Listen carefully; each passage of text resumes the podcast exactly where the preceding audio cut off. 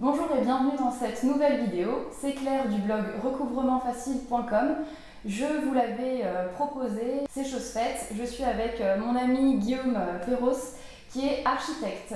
Donc j'en profite pour lui poser toutes les questions relatives à l'immobilier, au chantier, aux rénovations. Euh, il est adorable et très patient, donc euh, il va nous expliquer tout ça.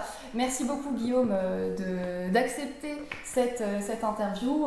J'espère qu'elle vous apportera énormément, mais j'en suis sûre, il y a des pépites dans cette vidéo. Alors est-ce que tu peux te présenter pour commencer s'il te plaît? Oui, alors Guillaume Perrault, donc je suis architecte à Belfort, installé à mon compte depuis 6 ans.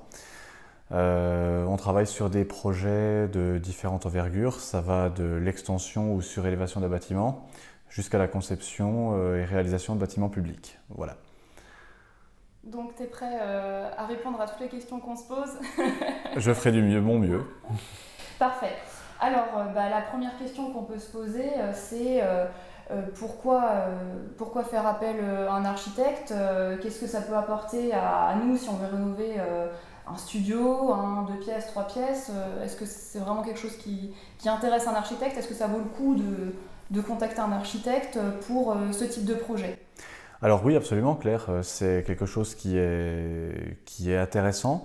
Ce sont... Le fait de passer par un architecte permettra d'optimiser l'organisation spatiale de l'appartement. Ça permettra également de gérer au mieux la structure en cas de modification importante euh, des pièces ou du, schéma d'organisation générale du lieu. Euh, dans le cadre d'une copropriété, il peut être demandé par un syndic de copropriété euh, d'avoir une étude d'architecture couplée à une étude de structure s'il y a une demande de supprimer un mur porteur, donc par rapport aux reprises de charges éventuelles. Voilà, donc en effet déjà d'un point de vue conception, ça sera intéressant, mais ça peut également avoir un atout, un intérêt sur la, décoration. Euh, les choix de couleurs sont parfois relativement subtils et ça permet d'éviter certaines fautes de mauvais goût. C'est vrai, et quand vous avez un bel appartement bien rénové, euh, design stylé, tout simplement, forcément vous attirez aussi euh, un locataire plus exigeant et puis qui, on peut le supposer sans problème, a plus de moyens aussi. Donc, Ok, donc l'appel à un architecte euh, de ce point de vue-là, c'est super. Sur la partie conception, absolument. Sur la partie conception. Mais sur la partie chantier, euh, disons qu'un architecte aura déjà un œil impartial euh, sur, sur le chantier, sur la qualité. Donc, meilleure maîtrise des coûts, meilleure maîtrise de la qualité et la gestion de la mise en œuvre des matériaux. Ça respectera forcément le DTU, donc le document technique unifié, qui est une, une base euh, de, mise en œuvre et de respect des réglementations de la construction.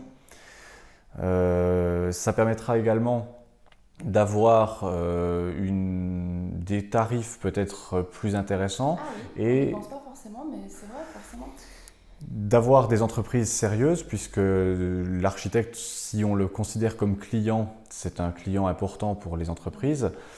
Euh, d'avoir donc les personnes plus performantes, de s'éviter le risque de tracas euh, d'entreprises défaillantes. Bah ça, c'était ma question euh, d'après. Alors du coup, l'architecte, c'est aussi un réseau.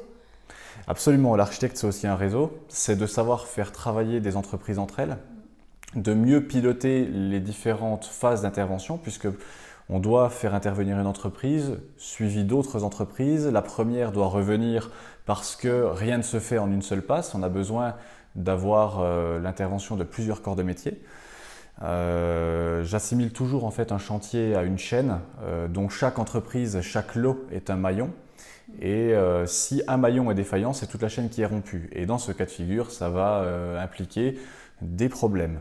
Euh, le meilleur moyen de gérer ces problèmes, c'est vrai que s'il y a un architecte pour piloter le chantier, ça permet aussi d'avoir d'être rassuré déjà parce que quelqu'un euh, saura reprendre les commandes. C'est ça.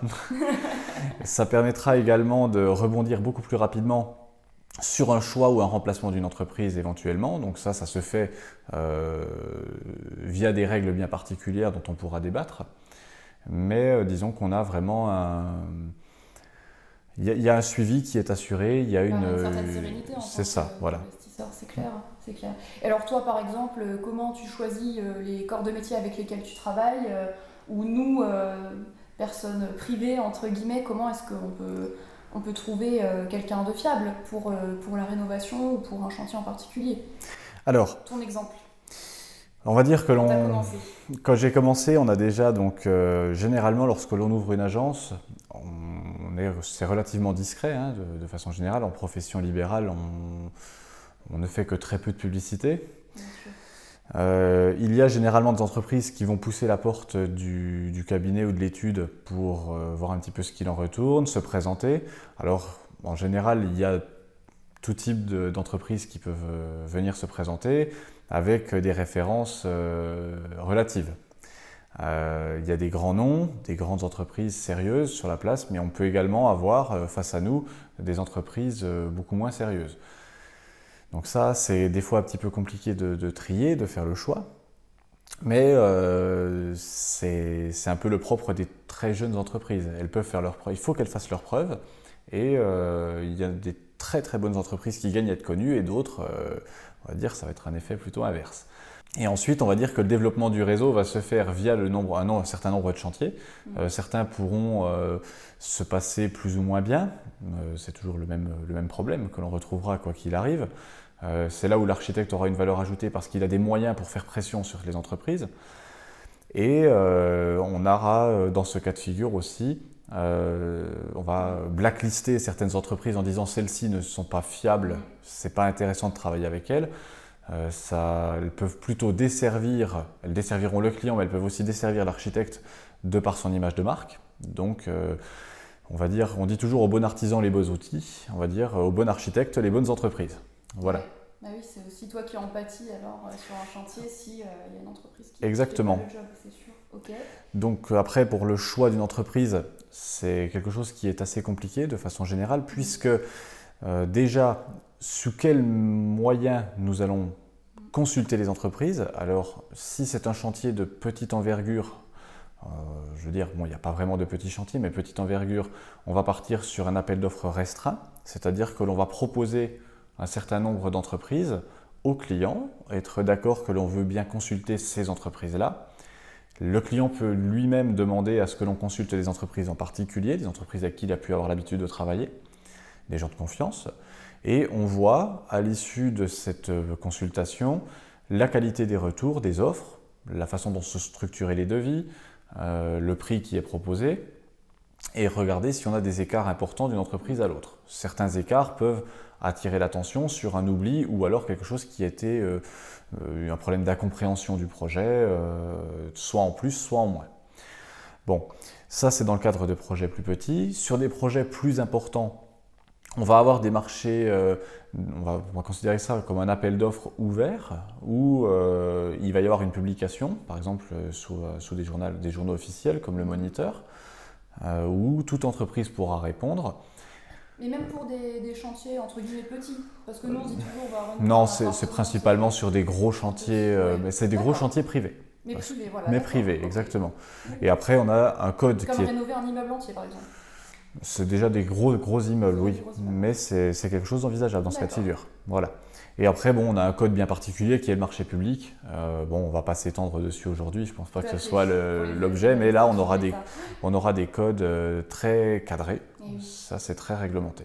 Voilà. Et euh, est-ce que toi, par exemple, c'est une question qui me vient, mais tu as déjà eu quelqu'un qui est venu te voir à l'agence en disant, bah voilà, je ne connais pas du tout d'artisan, j'ai tel projet, est-ce que vous pourriez me mettre en relation, mais après je veux faire moi-même le suivi de chantier. C'est-à-dire qu'il te demande juste tes contacts sans forcément le suivi. Alors absolument, ça, ce sont des, c'est des cas de figure qui peuvent, euh, qui peuvent être. Euh, Et tu te fâches pas quand on te pose cette question-là Absolument pas. Je veux dire, au jour d'aujourd'hui, on est, en tant que professionnel, on a aussi un code de déontologie. Euh, on n'a pas pour vocation de, on doit aider toujours son client. On n'est, on n'est pas des gens inaccessibles, loin de là. Il ne faut pas hésiter à pousser la porte des agences d'architecture ou de prendre un rendez-vous, d'appeler. Euh, je veux dire, on, est, on reste accessible. Et si on peut rendre un service, eh bien, on le rendra. Bon, après, tout le monde a. Enfin, j'imagine que c'est un service qu'on. Tout, tout dépend, tout dépend le service qui est demandé, bien entendu. Si c'est si c'est juste un conseil, on va dire pur et dur, bien entendu, on ne le facturera pas. Maintenant, s'il y a une démarche euh, de travail mm. qui doit être engagée, il faut voir dans quelle mesure c'est fait et dans ce cas de figure, il y aura proposition d'honoraires par l'architecte. D'accord. Voilà. Bon, ça ne va pas chercher bien bien loin, mais il y aura forcément à un moment ou un autre une proposition d'honoraires pour une mission. Ce qui est normal. Voilà. Je veux dire, euh, tu apportes de la valeur aux gens en leur donnant bah, des entreprises fiables qui bossent bien. Bah, lui, il sera très content d'être mis en relation, ça lui fera gagner du temps et aussi de l'argent. Et alors justement, donc tu dis, faut pas hésiter à pousser la porte. c'est ce que je vous dis souvent pour les avocats, les huissiers, mais ça me fait plaisir d'entendre ça aussi de la part euh, de euh, l'architecte. Alors dans ce cas, on, prend contact. ça se passe comment? C'est facturé ou pas? Enfin, tout alors, dépend des questions, j'imagine. C'est toujours pareil. Exactement. Mais... en règle générale, la prise de contact, c'est quelque chose qui est gratuit, c'est-à-dire euh, prendre un rendez-vous chez, chez son architecte, on va dire euh, une demi-heure, une heure. Euh, il ne faut pas, pas trop hésiter par rapport à ça. la seule chose qui est parfois un petit peu mal vue, c'est euh, de faire, de, prendre rendez-vous avec un architecte, puis de prendre avec un autre architecte et ah encore un autre pour avoir un maximum d'informations. Euh, on va dire après, certains architectes peuvent se sentir agacés par rapport à ça. C'est normal, mais ça c'est même une question de, correction, d'éducation, j'ai envie de dire. Hmm. Moi ça ne me serait pas venu à l'idée, euh, mais oui, j'imagine que ça peut. D'accord, ok. Et puis, euh, il y a aussi euh, ce que tu m'expliquais euh, une fois précédente, c'est que parfois tu vas sur des chantiers dont tu ne t'occupes pas pour faire un peu le point. Les particuliers sont un petit peu perdus, ils voulaient suivre même le chantier, et puis bah, ils t'appellent parce qu'ils sont un petit peu dans l'embarras, là tu peux aussi éventuellement... Euh, Exactement, dans, certains cas de figure, certaines personnes qui voudraient faire de l'autoconstruction ou gérer eux-mêmes un chantier peuvent se retrouver dans des situations un petit peu délicates avec euh, des abandons de chantier ou un artisan qui ne fait pas un travail qualitatif et qui, on va dire, s'il commence à être visible par un particulier dont ce n'est pas le métier, qui ne soit pas issu d'un milieu professionnel du bâtiment, on peut vraiment commencer à s'interroger sur la fiabilité d'une entreprise. Euh, c'est vrai que dans ce genre de, cas de figure, certains euh, maîtres d'ouvrage euh, n'auront signé qu'un devis sans clause de pénalité, sans clause de, retard ou d'absence sur chantier. Et là, ça devient délicat de se retourner contre une entreprise défaillante.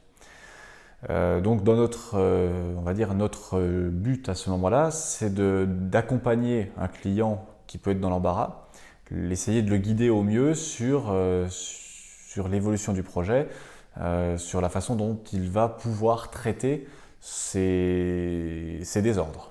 Pensez-y, euh, les investisseurs immobiliers, vous pouvez très bien faire appel alors, à l'architecte pour quelques heures de la consultation et ça vous tirera bien l'affaire. Et bah merci pour, pour cette, cette, astuce, ce conseil. moi, je, je pas, pas mais c'est logique en fait quand j'y réfléchis, mais c'est vrai que j'aurais pas forcément pensé à ça. J'aurais plus pensé peut-être avocat, voilà, mais.